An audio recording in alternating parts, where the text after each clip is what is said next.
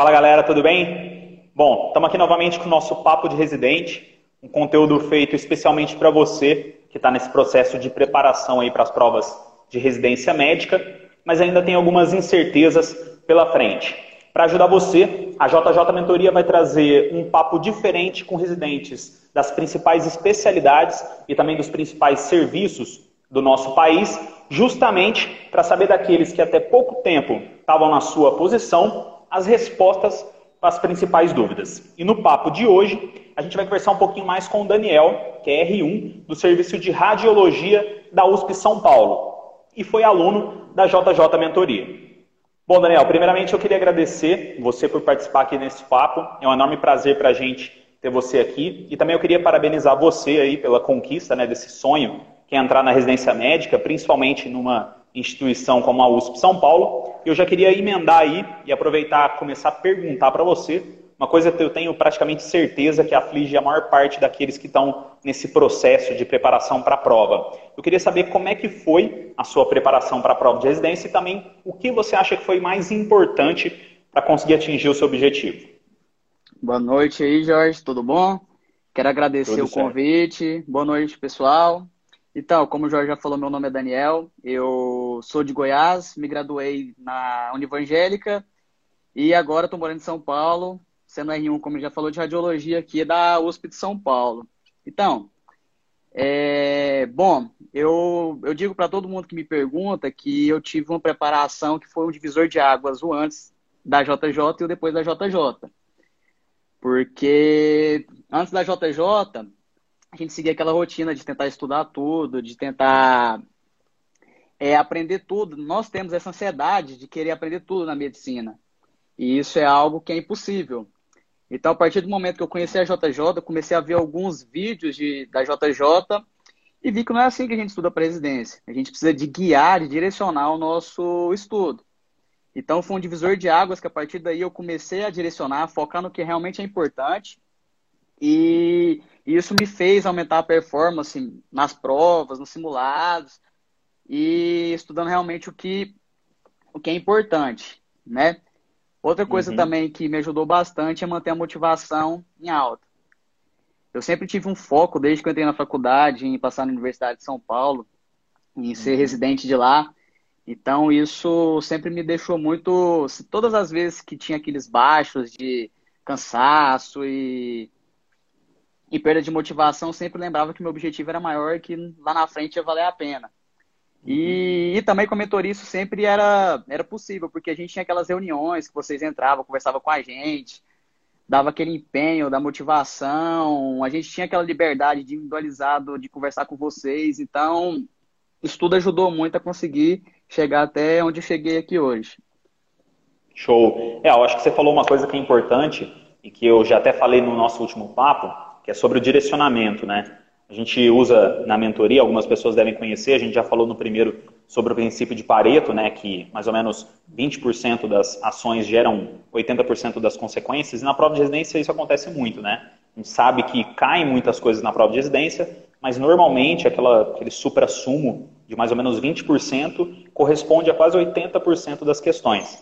Eu acho que isso é, é imprescindível. E também a motivação, né? Mas você falou que desde que você entrou na faculdade, você tinha esse sonho de vir fazer residência aqui na USP São Paulo, mas eu queria eu falo aqui porque eu estou na USP São Paulo uhum. agora, né?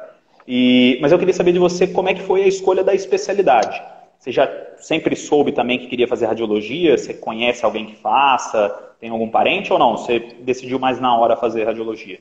Não, eu já entrei na, na faculdade com a cabeça de, de fazer radiologia. Eu tenho um irmão que ele é radiologista. Então, antes de entrar na faculdade, eu já tinha certo interesse pela especialidade. Quando eu era menor, eu nem sabia que radiologia era uma especialidade médica. E já achava uhum. legal a forma de trabalhar. Então eu entrei pensando, bom, se nenhuma outra especialidade me conquistar durante a faculdade, eu vou continuar isso aí. E sempre quis vir para a USP, né, sabendo da, uhum. da qualidade do serviço. Então, por conta disso tudo, eu mantive, né? Às vezes pensava em outra especialidade, mas logo eu voltava para a radiologia. Então, sempre foi pensando nela mesmo que eu que eu segui aí a, a luta para entrar na residência. Uhum. E me fala uma coisa, o que, que você acha importante, por exemplo, para alguém que ainda está em dúvida se quer escolher radiologia, se não quer? qual que é mais ou menos o perfil da pessoa para fazer radiologia, quais são os pontos mais interessantes na radiologia, quais são os, os pontos que você acha que são um pouco piores, e falar mais ou menos um panorama aí da pessoa que ainda está em dúvida se é radiologia mesmo que ela quer. Então, cara, o... na radiologia, né, o pessoal fala muito que a gente é fotógrafo, que quer ficar só em frente ao computador. Assim, isso é um, um, um ponto que realmente acontece, mas o que eu acho mais que é um divisor de águas entre escolher radiologia e não radiologia, é a pessoa que vai para radiologia tem que saber que ela não vai ser o protagonista, né, é, das coisas. Porque tem muita uhum. gente que tem aquela autossatisfação pessoal de, ah, eu quero ser a pessoa que eu vou estar tá lá, tratar clinicamente o paciente, tá na frente, né? A gente na radiologia, geralmente, a gente fica no, no plano de fundo. Claro que muitas uhum. vezes, é, com os nossos laudos, né, discussões, nós tomamos decisões muito, muito importantes, com conduta clínica, conduta cirúrgica, né? Então, um dos pontos que a pessoa que vai seguir a radiologia, ela tem que entender que ela não vai ser protagonista. Né? Ela não vai ser conhecida, né? O médico, o paciente geralmente nem sabe quem é o médico radiologista. Então, um dos pontos que a pessoa que entra nessa área tem que saber isso, né? E uhum. outra coisa também que eu acho que é um forte da radiologia, que também muita gente é, não acha que é, é a correlação com as outras especialidades, né? Um bom médico radiologista tem que saber muito de clínica, né, em muitas especialidades da radiologia, em subespecialidades, o cara tem que saber muito de patologia. Então, o que eu. Um dos motivos de eu gostar tanto também é a capacidade de eu interagir com as outras especialidades. Uhum. E não é apenas um. um radiologista não é apenas aquele cara que vai ver uma imagem e vai ser um mero descritor. Né? O radiologista, um bom radiologista consegue correlacionar clinicamente, consegue ajudar o colega e consegue associar com a clínica, a patologia e dar um laudo, um bom laudo que, que pode fazer diferença. Uhum. É, eu te falo que isso é bastante verdade porque eu faço ortopedia, né? E apesar da gente ter uma, principalmente lógico de músculo esquelético, a gente ter uma noção básica, principalmente de raio-x, tomografia, ressonância, a, essa troca de informações com o radiologista é imprescindível para você conseguir fazer um, um, bom raciocínio. E é importante também que muito, tem muito radiologista que não pergunta para o médico, por exemplo, por que, que ele pediu aquele exame, ele faz o exame e fala o que ele observa, e também tem muito médico que não escreve, por exemplo, no pedido o que, que ele quer ver, né? Poxa, se eu quero, por exemplo, o cara teve uma lesão no ombro, teve uma ruptura de manguito, eu escrevo lá, pô, será que o cara tem uma lesão de manguito ou não? E o radiologista, ele tem uma capacidade de poder direcionar também o olho dele, né? A gente sabe que vocês têm um pouco mais de, de expertise, mas querendo ou não, isso ajuda, né? Às vezes um achado pode ser apenas uma coisa uma, de relevância clínica, mas que é uma deformidade do paciente ou é alguma alteração anatômica, né? Isso é bem importante também. E me fala uma coisa, quando você for escolher o serviço, né? Você disse que sempre quis fazer a USP São Paulo, mas a gente sabe que é sempre importante, por exemplo, você ir no serviço, conversar com pessoas que já fizeram, principalmente, eu falei até na última live, para você conversar com pessoas de, de, níveis diferentes, né? R1, R2, R3, porque normalmente o R1 tem aquela visão um pouquinho deturbada por trabalhar mais, né? Não sei se na radiologia é assim, na ortopedia a gente trabalha uhum. bem mais. Então é um pouquinho diferente. Mas o que, que você, o que, que pesou na hora da escolha da USP e o que você fez para poder saber um pouquinho mais? Você chegou a pesquisar outros serviços? Como é que foi? Sim, não, claro. Primeiro porque eu tenho uma pessoa próxima, né, que pôde me ajudar a, me, me orientando sobre os principais serviços de radiologia, né? Uhum. Então, assim, conversando com ele também, claro, conversava com o professor na faculdade, a radiologia na nossa faculdade era até bacana. E assim, consegui, claro, existem serviços de radiologias bons no país todo, mas consegui identificar que aqui em São Paulo era um lugar que eu ia ter oportunidade de crescer mais na radiologia, né? E eu acho assim que a maioria das especialidades também isso acontece. E fui pesquisando sobre os, os, principais serviços, né? A USP, existem serviços muito, muito grandes aqui. Inclusive, eu acho que eu fiz 10 provas e 10 provas uhum. de serviços que são serviços muito bons. E a gente sempre tinha grupos de residência durante o período de prova, e eu sempre gostava de conversar com alguns residentes do serviço para tentar entender como que funcionava, é, se o serviço, quais eram os pontos é, maléficos do serviço, quais são os pontos positivos. Então, durante essa preparação nossa, a gente consegue fazer muito, muito network com muita gente. Então, daí dá para ir peneirando cada vez mais. Mas desde antes eu vinha já com essa mentalidade de fazer essas provas que eu guiei, sempre aqui em São Paulo. Uhum. Show. E me fala uma coisa, você veio de Goiás para cá, né? Isso, então, isso. eu vim do Rio também para cá, eu sou de Minas, mas eu vim do Rio para cá. E tem muita gente que conversa comigo e também teve bastante gente comentando no nosso vídeo antes da live, dizendo, perguntando, por exemplo, como é que é ser residente aqui em São Paulo, como é que é ser residente da USP, né? A gente sabe que a bolsa de residência não é, é tão alta assim, não é um valor tão alto. O custo de vida em São Paulo é um custo relativamente alto. Mas eu queria saber se você, de você aí se é possível sobreviver aqui só com a bolsa, né? O Pedro Bergo, por exemplo, perguntou na nossa, no nosso post se é possível, por exemplo, dar plantão no R1 de radiologia fora, se isso é possível. Então, eu queria dizer que você falasse aí mais ou menos como é que é. Então, cara, então, na radiologia é mais tranquilo. Acho que as pessoas sabem a especialidade que costuma ser mais tranquila. Um diferencial da radiologia comparado com as outras residências é que, geralmente, na maioria das outras, o R1 é mais pesado e depois fica tranquila. Na radiologia, ao menos aqui no HC da USP e nos serviços que eu converso com os colegas, o R1 costuma ser mais tranquilo. E o nível de, de dificuldade, de estresse, de carga horária vai aumentando ao longo do, dos períodos, né? E assim, só com a bolsa de residência aqui em São Paulo, eu não sei você, mas eu acho difícil. Porque o, a bolsa é, é um valor muito, muito baixo e o, e o aluguel aqui em São Paulo, a bolsa, dependendo do lugar que você morar, paga o aluguel e olha lá. Mas assim, ao menos na radiologia, dá para você trabalhar por fora, entendeu? Eu acho assim que não apenas na radiologia, mas em qualquer especialidade, você der dois plantões por, por mês, acho que você consegue pagar um aluguel ou e aí junta com a bolsa de residência, então dá para sobreviver, entendeu? Ou uhum. geralmente a, as, as residências elas têm aquele apoio do transporte público, né? Então sai muito barato o metrô, o ônibus, então você consegue ter acesso a vários lugares. Se, se alguém não quiser morar no, na região central, dá para morar na região mais periférica, que o valor também é mais barato. Mas, assim, para tudo se dá jeito. Então, eu acho que dá certo sim. E o outro ponto da radiologia, que é no fim do R1 você já consegue trabalhar como radiologista, ultrassonografista. Entendeu? A gente uhum. tem uma base muito grande de ultrassonografia no R1. Então, a pessoa no R1, ah, vamos dar plantão fora de, de clínico mesmo, tenta segurar até o final do R1 e depois, no final da reunião, já consegue pegar algumas agendas, alguma coisa que, que ajuda no sustento. Mas só com a bolsa de residência, eu não sei o que, que você acha. Na minha opinião e com quem eu converso, é meio difícil só com ela se sustentar aqui. É, não, realmente é complicado, cara. A USP em, específico, ela tem um programa de moradia, né? Em que o, o residente ele consegue durante o tempo dele morar aqui Inclusive, é bom, tem alimentação, o quarto é dividido, mas é um quarto bem tranquilo.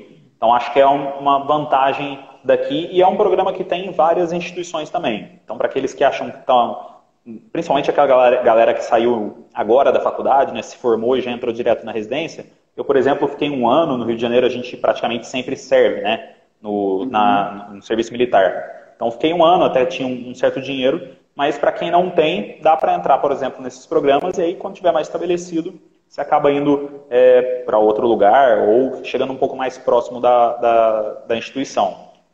Tem um pessoal perguntando, a live ela normalmente vai ficar depois salva no nosso story, vai para o Facebook e também vai depois para o Spotify nos nossos podcasts, tá? Mas eu queria te perguntar também, eu sei que você começou o R1, né, mas você já teve um certo contato com a radiologia, já teve contato com R+, com staff tudo. Eu queria saber de você, tirando um pouco da USP, eu sei que você deve uhum. provavelmente conhecer pessoal de outros serviços, mas o que você acha que é importante, por exemplo, para alguém que quer a radiologia, escolher um serviço? É a parte acadêmica, é a parte de capacidade de exame, ter uma ressonância, ter um SPECT, o que você acha que é? Então, cara, eu acho que assim são vários aspectos que devem ser avaliados, claro, né? Um deles é assim, o academicismo. Eu acho que é bastante interessante um, um serviço que, que você tem um assistente, que você tem um preceptor que te ensine, né, que te ajude. Porque uhum. na, na, na, USP mesmo, né, que é onde que eu, ve, que eu, que eu estou, eu, a gente vê muito isso, né? O chefe está do seu lado todos os dias, então está liberando muito exame com você. e te ensina, eu acho isso importante. Outra coisa que eu acho também bastante bacana é a interação com as outras especialidades. Eu acho que o serviço que tem a capacidade de você fazer essas reuniões multidisciplinares, que eu acho que você também na, aí na, na Ortop deve ter bastante isso, com a patologia, uhum. porque isso é importante. Igual eu estava comentando antes, na radiologia, o, acho que um bom radiologista é aquele cara que consegue é, fazer uma intersecção entre as especialidades e crescer como um todo, não apenas vai olhar um padrão, vai descrever o padrão e vai mandar embora. E no HC a gente tem isso, tem as reuniões multidisciplinares com a, com a cirurgia, com a patologia, com a pediatria. Então isso eu acho que é algo muito importante. E também, igual você falou, eu acho que é legal também estar tá no serviço que tem todos os, os exames, né? Que todos os tipos de exames que você pode laudar, uma ressonância, tomografia, ultrassom. Claro que hoje em dia tem facilidade, você consegue fazer curso por fora, ah, de ressonância, né? É, talvez um R em alguma coisa que fique em déficit, né? Igual eu conheço alguns residentes que em outros serviços ficaram com déficit de, em ultrassom e foram fazer R4 lá no, no HC. Mas uhum. se você conseguir pegar um serviço que concilie isso tudo, você já vai sair como um radiologista generalista muito bom. Então consegue pegar um pouquinho de cada coisa e né, pelo menos as principais patologias de cada de, em, cada, em cada método, né, você já consegue uhum. trabalhar bem. Entendi. E me fala uma coisa, é, como é que é mais ou menos a tua rotina de R1 na radiologia? A Caroline Klock, por exemplo, perguntou para a gente como é que eram as suas rotações, como é que era a relação do staff com o residente, você falou que eles já ajudam, liberam o exame junto, mas como é que é essa relação e como é que é a rotina do residente de radiologia na USP? Então, é bem tranquilo, né? A nossa, a nossa rotina por conta da, da.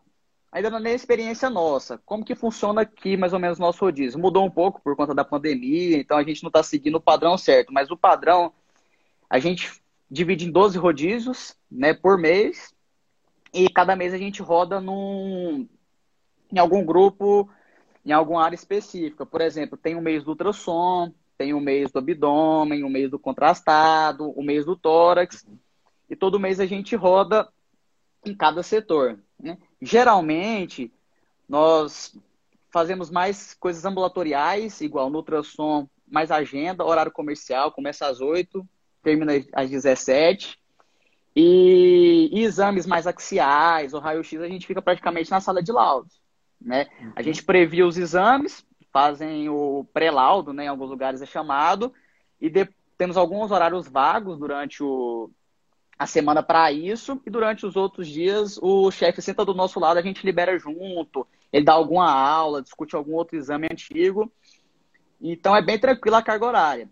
É, existem alguns plantões que a gente, é o plantão de console, que a gente fica prescrevendo contrastar é, por contraste, principalmente tomografia e ressonância, mas também são plantões bem tranquilos no R1. A gente geralmente é um final de semana por mês que, que tem esse plantão e existe alguns plantões Cinderela durante a semana, que é depois do expediente das 19 às 22, 23 que a gente fica junto com o R+, no pronto-socorro fazendo ultrassom, pegando as coisas mais do... as emergências que a gente não vê tanto na nossa agenda ambulatorial. Mas é aquilo que eu falei. O R1 geralmente é mais tranquilo, o R2 já começa a ficar mais pesado e o R3 aí já começa os plantões noturnos, uma rotina de plantão mais pesada, porque o R3 lá tem uma responsabilidade muito grande, né? Que praticamente fica lá para discutir os exames com as outras especialidades, e o volume de exame lá é muito grande, então a rotina é bem mais pesada.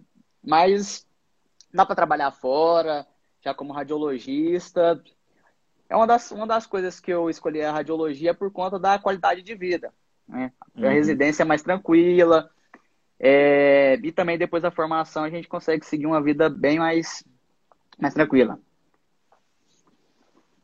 Certo. E me fala uma coisa, como é que mudou aí com o Covid a tua rotina? Alguém foi chamado da radiologia? A gente sabe que aqui no HC tem uma certa distribuição já de residentes para poder atender. E o que, que mudou um pouco na rotina de vocês? Não, então, a gente rodava mensalmente nos rodízios, né? E uhum. rodava de todos os institutos, que é o Central, o ICESP, o INCORP, que a gente tem os vários, no IoT, no músculo esquelético. Então, houve uma divisão. Metade dos residentes estão que é no Instituto Central, que é onde que virou o covidário, e os outros residentes estão nos institutos que não são os institutos sujos, que é o INCOR, o IoT, o, o ICR. Então, alguns rodízios que nós teríamos não estão sendo feitos mais, né? E a escala está totalmente diferente. A gente, uhum. eu estou no sujo porque eu me coloquei como voluntário para participar do Covid. Eu não sei se também na sua especialidade foi, mas eu sei que eles selecionaram de quase todas as especialidades um número X de, de residentes para ir. Uhum. Então eu estou rodando em cada especialidade de 15 em 15 dias. No começo da pandemia, estava bem baixo o volume de exames, os ambulatoriais estavam praticamente acabados, então foi bem difícil, foi um pouquinho frustrante, mas no segundo mês as coisas já é, continuaram a normalizar, começaram a normalizar. Por quê? Porque como o volume de exame muito, era muito grande, a gente tinha muito exame acumulado. Então, dava para laudar muito exame e tudo mais. E hoje já começou a fazer mais exames. Então, não está sendo mais um mês, está sendo 15 dias cada rodízio, mas está dando para aprender. Está tendo volume, e também é aquela questão, o chefe está sempre do nosso lado. Então, às vezes, ah, tá, o pior disposto não tem exame. Então, beleza, o chefe vai lá, pega no, no drive, é, vai lá no sistema, no Pax, pega exames antigos e vai discutir. Não está sendo uhum. deficitário. Já teve alguns residentes da radiologia que foram, né? No primeiro mês do Covid foram quatro residentes, dois R1 e dois R2. A gente optou por colocar os R1 e os R2 porque somos nós que temos mais práticas clínicas ainda, né, comparado com o R3. E o R3 do, na radiologia é fundamental, que é o ano mais importante. E agora chamaram mais dois.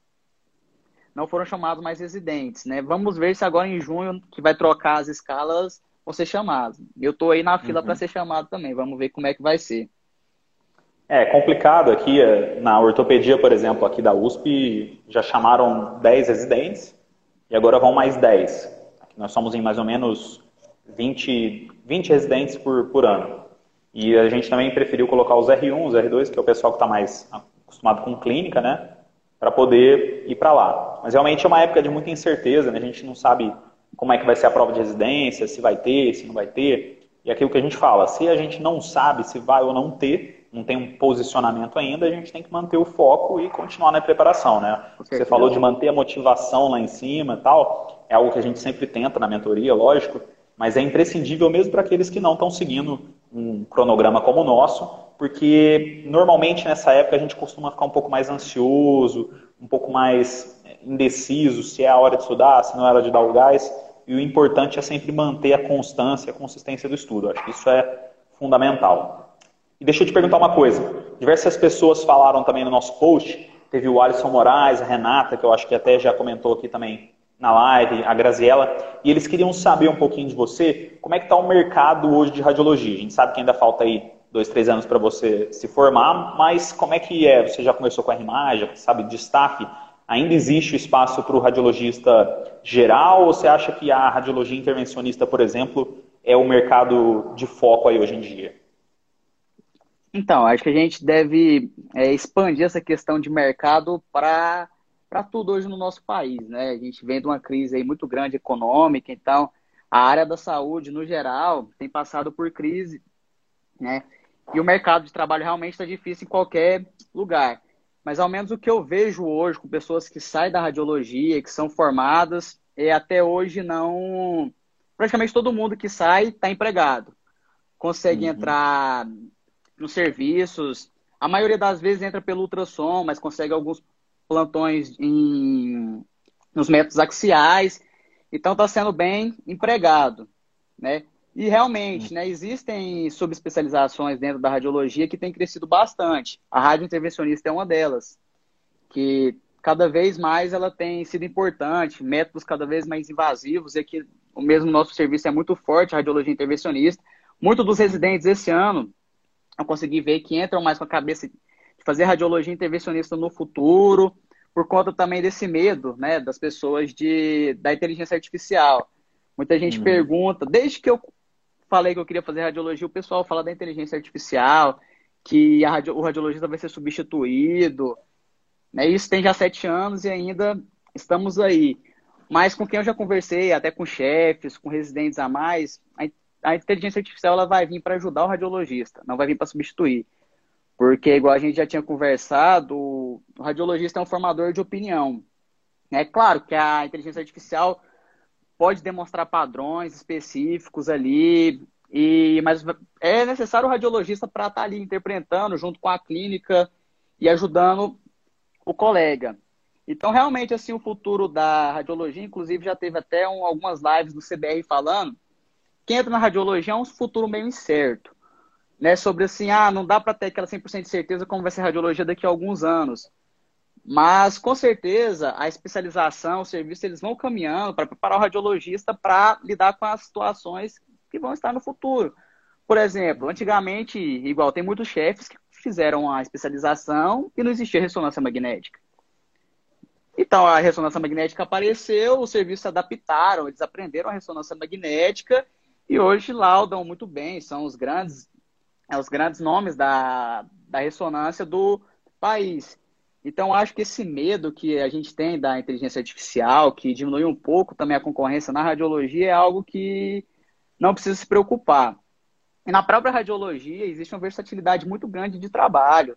O, a ultrassom é algo que eu acho que não vai acabar, porque é um exame em, em momento real ali.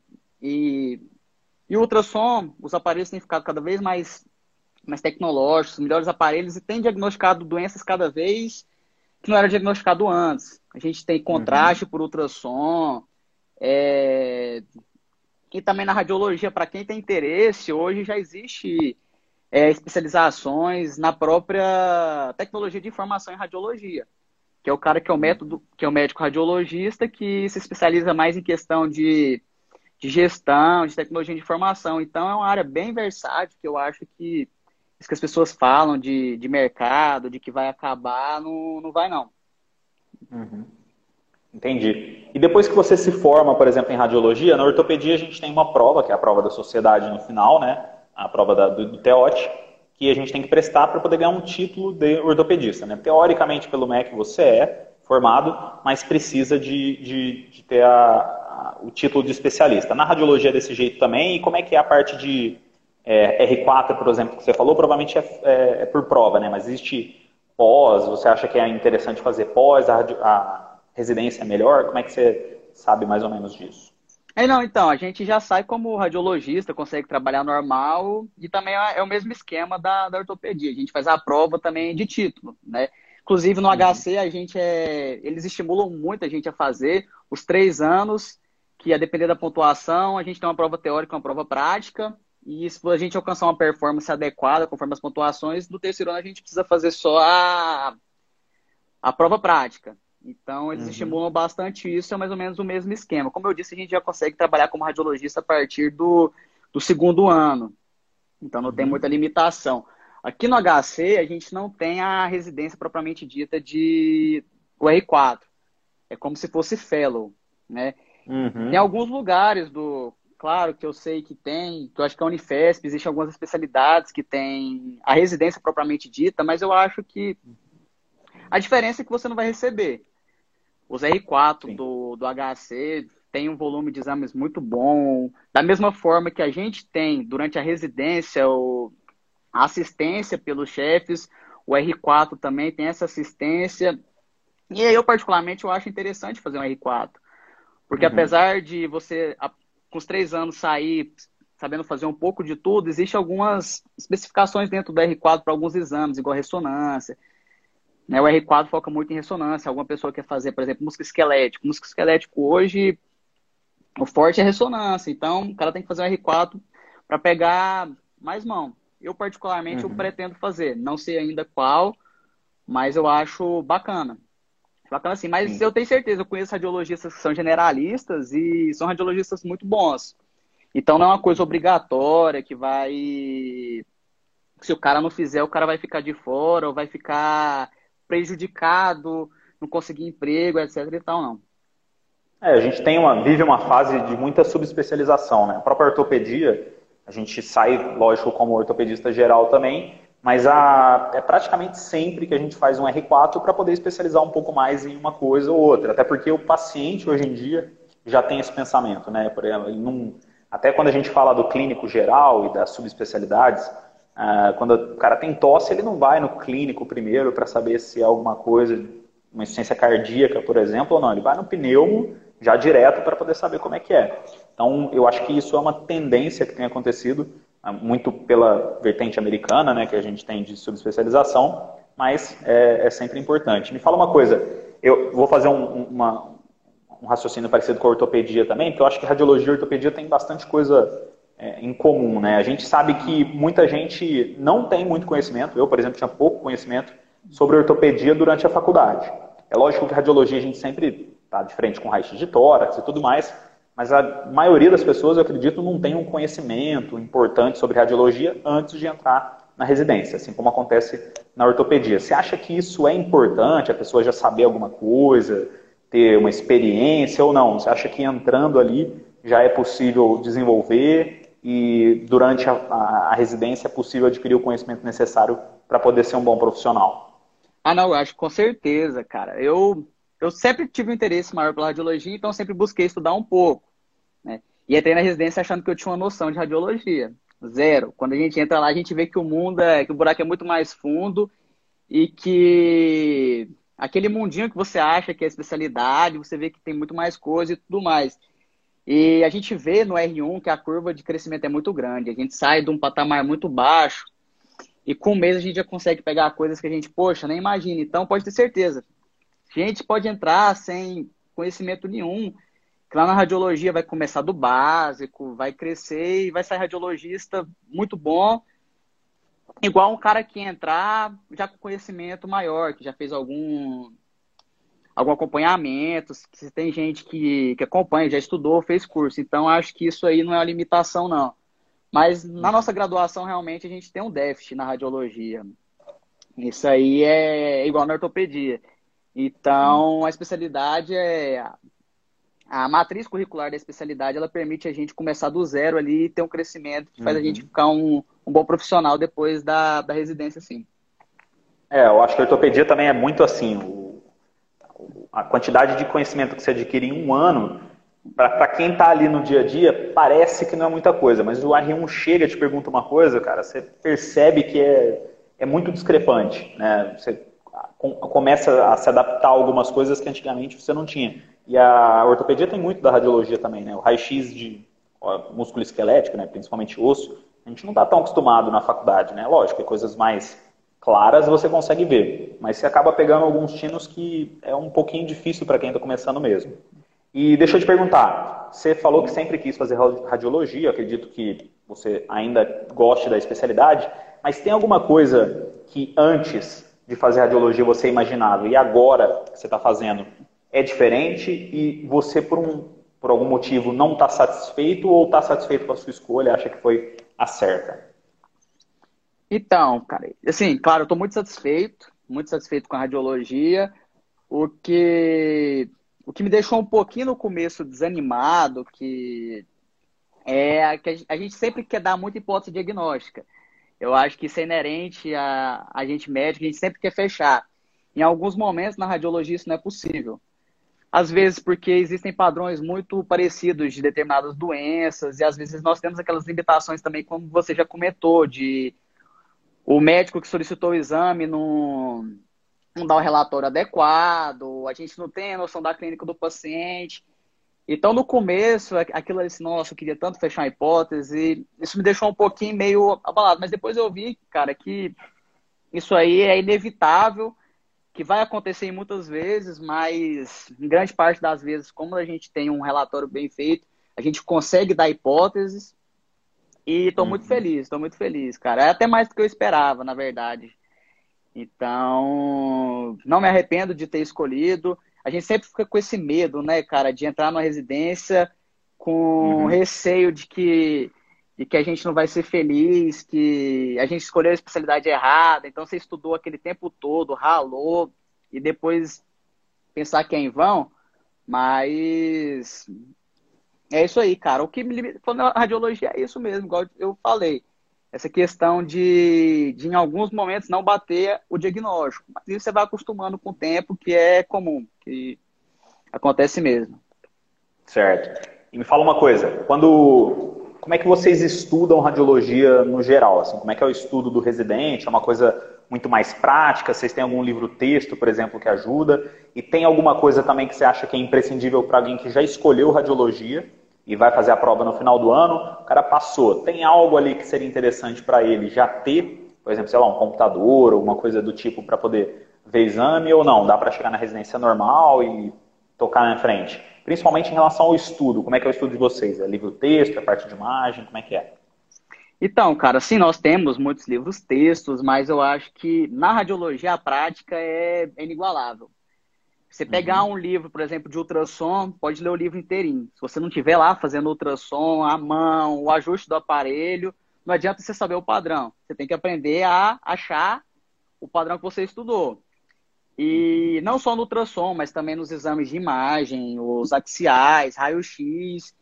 Então, quanto mais você vê, quanto mais você pré-lauda, você vai aprendendo com isso. Então, eu acho que o, o ponto forte da radiologia é sim a prática, mas óbvio, você não pode deixar de estudar. Né? Tem até um livro nosso, texto que de, de tórax que eu estava lendo esses dias, ele até escreve que você só vai ver o que você sabe.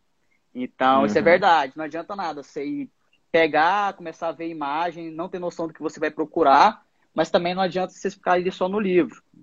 E eu acho assim, cara, que para o cara que vai entrar na residência, não tem nada, não preocupa não. Ele vai aprendendo lá devagarzinho.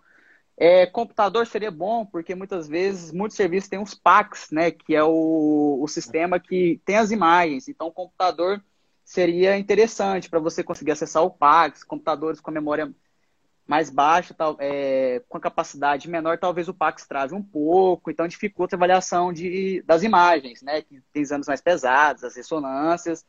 Então o computador seria bacana. E só também puxando o gancho por conta do estudo, né? Que você tinha perguntado também, é algo que a gente também faz bastante é sempre estudar os casos do dia, que é uhum. como a radiologia sim, é imensa, é imensa, é imensa, cara. Tem livro de ultrassom só de abdômen de mil páginas, com que coloca todas as doenças, mas não é todas as doenças ali que a gente vai ver no dia a dia.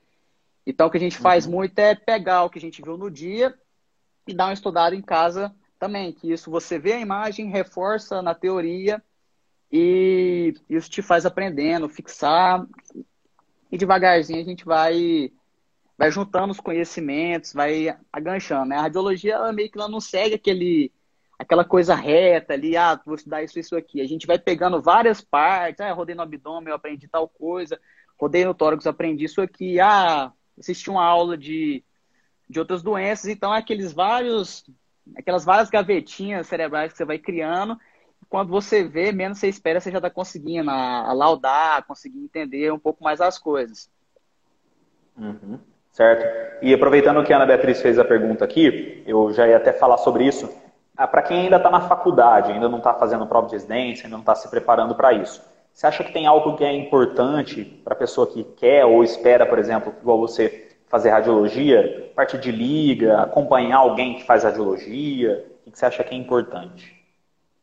Cara, é bacana para conhecer a especialidade, né? Então, eu participei de liga, eu vi que que, que perguntaram aqui se eu participei de liga. Eu participei sim da Liga de Radiologia da minha faculdade. E então é interessante acompanhar também, se você tiver alguém conhecido, para você entender um pouco mais da rotina do serviço, como que funcionam os exames. Mas não só para isso, existem alguns exames que a gente, como clínico formado, é, é essencial saber, igual um raio-x de tórax, né, uhum. né, irmão? Raio-x de tórax, todo mundo. Geralmente é difícil você trabalhar num lugar hoje que não seja tão referência e que venha com laudo do raio-x de tórax. Então, se na própria graduação você conseguir aprender um pouco mais sobre isso, acompanhando as aulas das ligas, você vai chegar com uma noção melhor na residência. Então, você vai conhecer mais a especialidade, ver se aquilo ali te, te faz feliz, se você gosta, e já chega com a base, o embasamento na residência. Mas eu acho bacana, não só na radiologia, mas em qualquer especialidade, a pessoa que estiver buscando ou pensando em fazer, ter um contato maior com ela, né? Porque uhum. é totalmente diferente uma coisa na teoria e você tá lá fazendo no dia a dia. Ainda mais nessas áreas que a gente não tem tanto, é, tanto contato durante a graduação, como ortopedia também. Exato, eu acho que é imprescindível. Ortopedia é muito assim. Eu acho que eu fui um pouco diferente, eu não tinha muita noção sobre ortopedia. eu gostava de alguns temas, mas o que eu mais gostava na ortopedia, e é o que eu acho que hoje eu ainda mais gosto, é a, a, da ortopedia, assim, a capacidade de você conseguir tratar um paciente com um problema e em pouco tempo esse problema dele está resolvido. Ele consegue ir de alta, é algo que na clínica eu achava que era muito, é, não vou dizer enrolação, né, mas era algo que era mais difícil, assim, um pouquinho mais é, levava mais tempo para você poder curar o paciente, ou às vezes você não curava, né? Você, no máximo controlava. Daniel, fala uma coisa para mim. O que, que você teria para falar para o pessoal que hoje está se preparando para a prova de residência? Você tem alguma dica, alguma coisa que seja o pulo do gato para ele passar? A gente sabe que não existe nenhuma fórmula, a gente fala muito isso na, na mentoria, não existe nenhuma fórmula mágica para você passar. Né? O que você precisa, lógico, é estudo consistente, um estudo com constância para poder passar. Mas tem algo que você queria dizer para eles que foi te ajudou ou que pode ajudá-los a conseguir atingir esse objetivo? Então, Jorge, é o que você falou, né? E que vocês também sempre falavam na, na mentoria, que a preparação para a residência é uma maratona. E não adianta nada você. É, geralmente, começo do ano, tá todo mundo com gás, começa a estudar 12 horas por dia, é aquela coisa, aquela loucura. E chega no meio do ano, já não está estudando mais nada. Então, a constância é o mais importante do que a quantidade. Isso é muito interessante. E uhum. também a gente tem que ter sempre na cabeça que Vai ter dia, vai ter semana que a gente não vai conseguir estudar, que a gente vai estar de saco cheio, que não vai querer. Mas eu sempre que ficava com essa motivação mais baixa, que estava cansado, eu pensava que aquilo valeria a pena. E no dia que você vê seu nome na lista, você vai ver o tanto que valeu a pena, que você faria de novo. E outra coisa também, que foi nesse ano que eu fiz a JJ Mentoria, ano passado, que foi um dos divisores de água, de águas para mim conseguir, né, para me crescer, para ter uma performance maior nas provas, é focar no que é importante. A gente tem uma ansiedade muito grande em fazer questão uhum. e pegar uma, pegar uma síndrome super rara e ficar doido com aquilo, querer estudar. Gente, esquece isso. Né? Vocês mesmos falavam que o que vai fazer a gente passar na prova não são as questões difíceis, são as questões médias.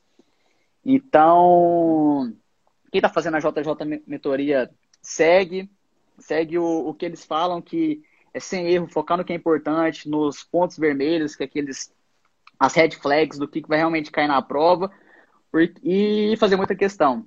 Fazer muita questão e conhecer a alma de cada prova também que você vai prestar. Porque cada instituição tem um perfil de prova diferente, cada instituição gosta de determinados assuntos, são assuntos mais prevalentes. Então, eu acho que quando, quando alguém, quando vocês escolherem a instituição, tentar fazer pelo menos cinco provas dessas instituições. E não é fazer a prova, ah, acertei X números de questões e ir embora.